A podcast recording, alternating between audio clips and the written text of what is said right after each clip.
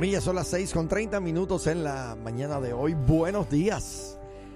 Una gran bendición poder compartir contigo estas primeras horas de la mañana. En el día de hoy quisiera dirigir tu atención al Evangelio según San Lucas, capítulo número 22. Y quisiera eh, leer desde el verso 31 en adelante. Lucas capítulo 22, verso 31 en adelante lee de la siguiente forma. Dijo también el Señor, Simón, Simón, he aquí Satanás os ha pedido para zarandearos como a trigo, pero yo he rogado por ti, para que tu fe no falte, y tú, una vez vuelto, confirma a tus hermanos. Quiero repetir esos dos versos una vez más.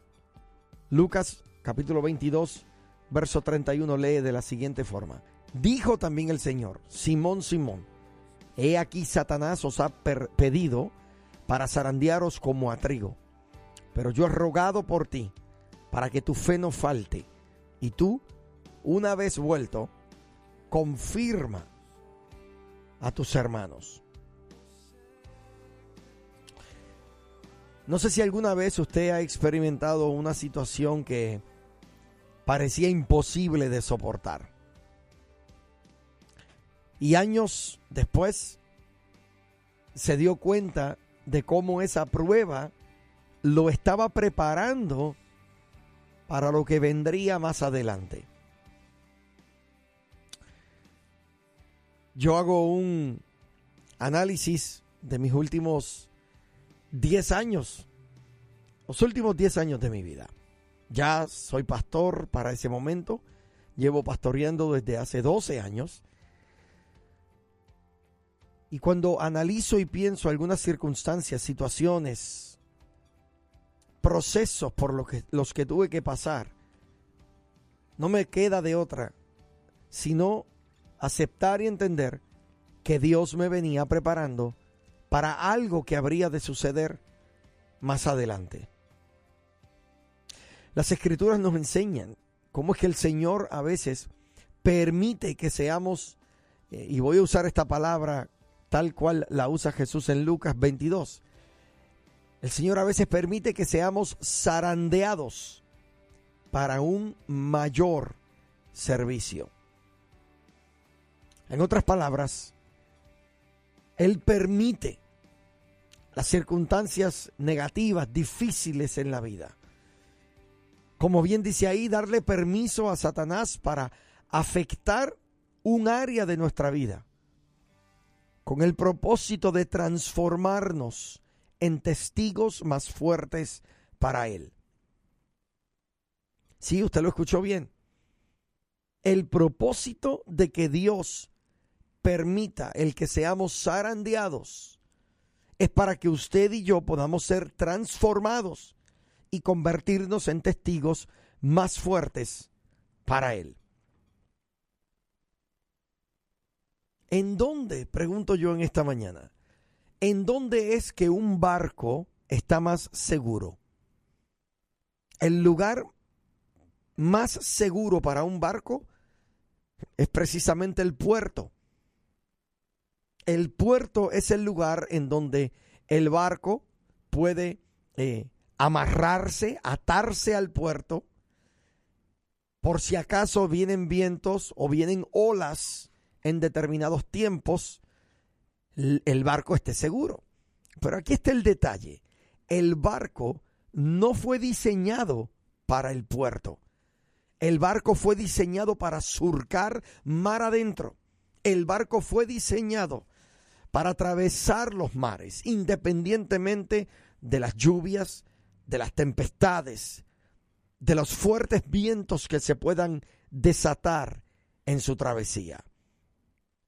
Un barco se prueba en las aguas, no en el puerto. En el pasaje de hoy, Jesús explica este proceso a Pedro. Él le dice, Satanás os ha pedido para zarandearos como a trigo. pero yo he orado por ti para que tu fe no falte. Y me encanta cuando luego dice, y tú cuando te hayas vuelto atrás, fortalece a tus hermanos. Jesús sabía lo que vendría.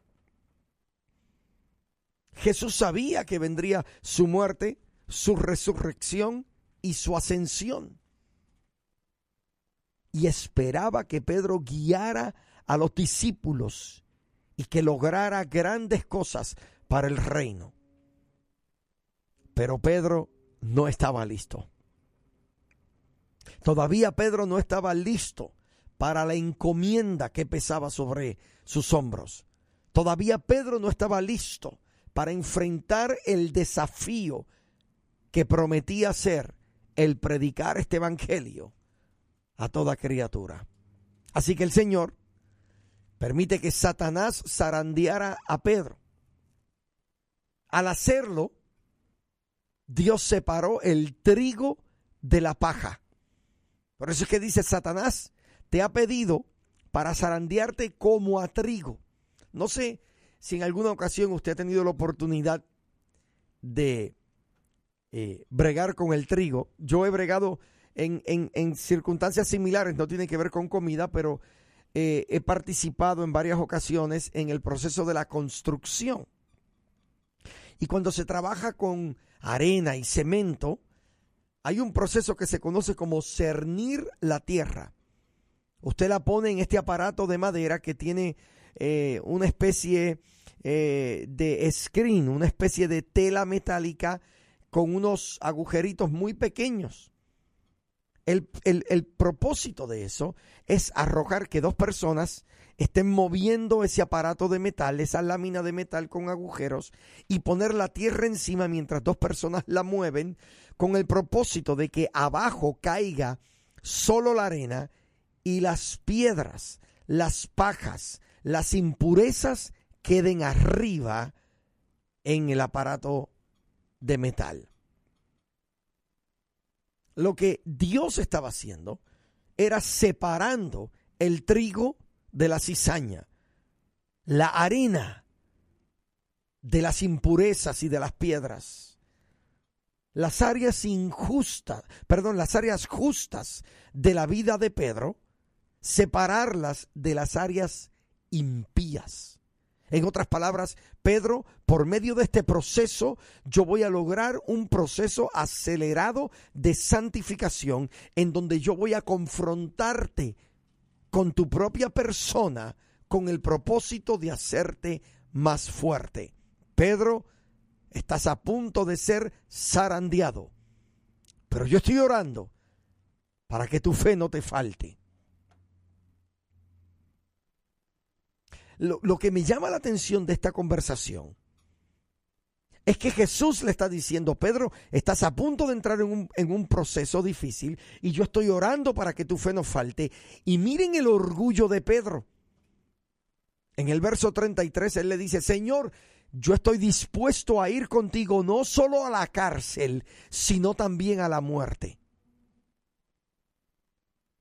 Cuando Jesús escucha estas palabras, Jesús tiene que confrontarlo con la paja que había en él, con las piedras que habían en él, con las impurezas que habían en él. Jesús le dice en el verso 34, Pedro, te digo que el gallo no cantará hoy antes que tú niegues tres veces que me conoces. Pedro acababa de decirle, estoy dispuesto a ir, a ir contigo a la cárcel y hasta la muerte. Y Jesús le dice, no, Estás equivocado, no estás preparado. Eso lo dices de la boca para afuera. Pero yo te voy a asignar un proceso en donde tú, donde tu fe va a ser puesta a prueba, en donde tus convicciones van a ser puestas a prueba.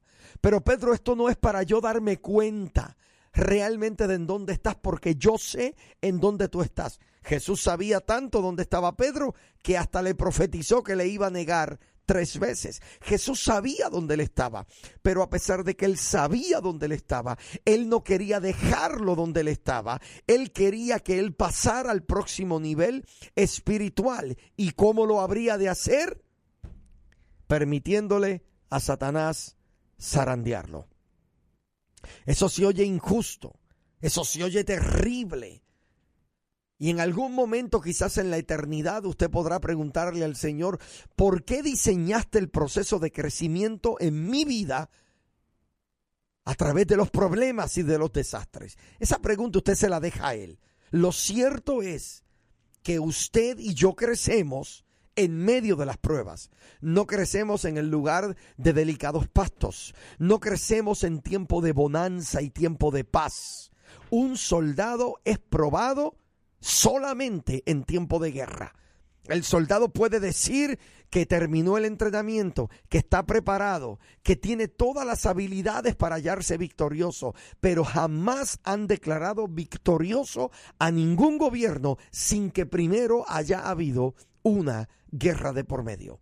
Un campeón de boxeo solo puede decir que es campeón luego de haber pasado el proceso del cuadrilátero, el proceso de enfrentarse al oponente y haber salido victorioso al otro lado. Pero tienen que haber intercambio de golpes, tienen que haber empujones, tienen que haber pasos que se den para poder lograr este proceso. Y ahí es donde Jesús le está profetizando a Pedro.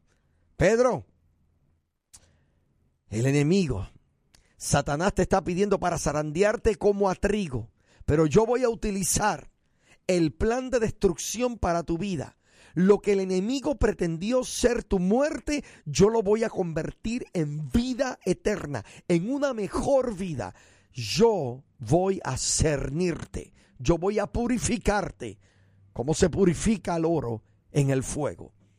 He rogado por ti para que tu fe no te falte. Y me encanta esto. Una vez yo haga lo que voy a hacer contigo, confirma a tus hermanos. En otras palabras, una vez tú salgas victorioso, una vez tú salgas del proceso con la frente en alto porque te vas a hallar victorioso, recuerda a tus hermanos que están atrás no te olvides que ellos también tienen su propio proceso.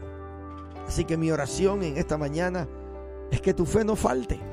En medio de tu dificultad, en medio de tu, situación, entiende, si has sido llamado por Dios, se vale que seas sacudido por la prueba, por el quebranto, por la desventura.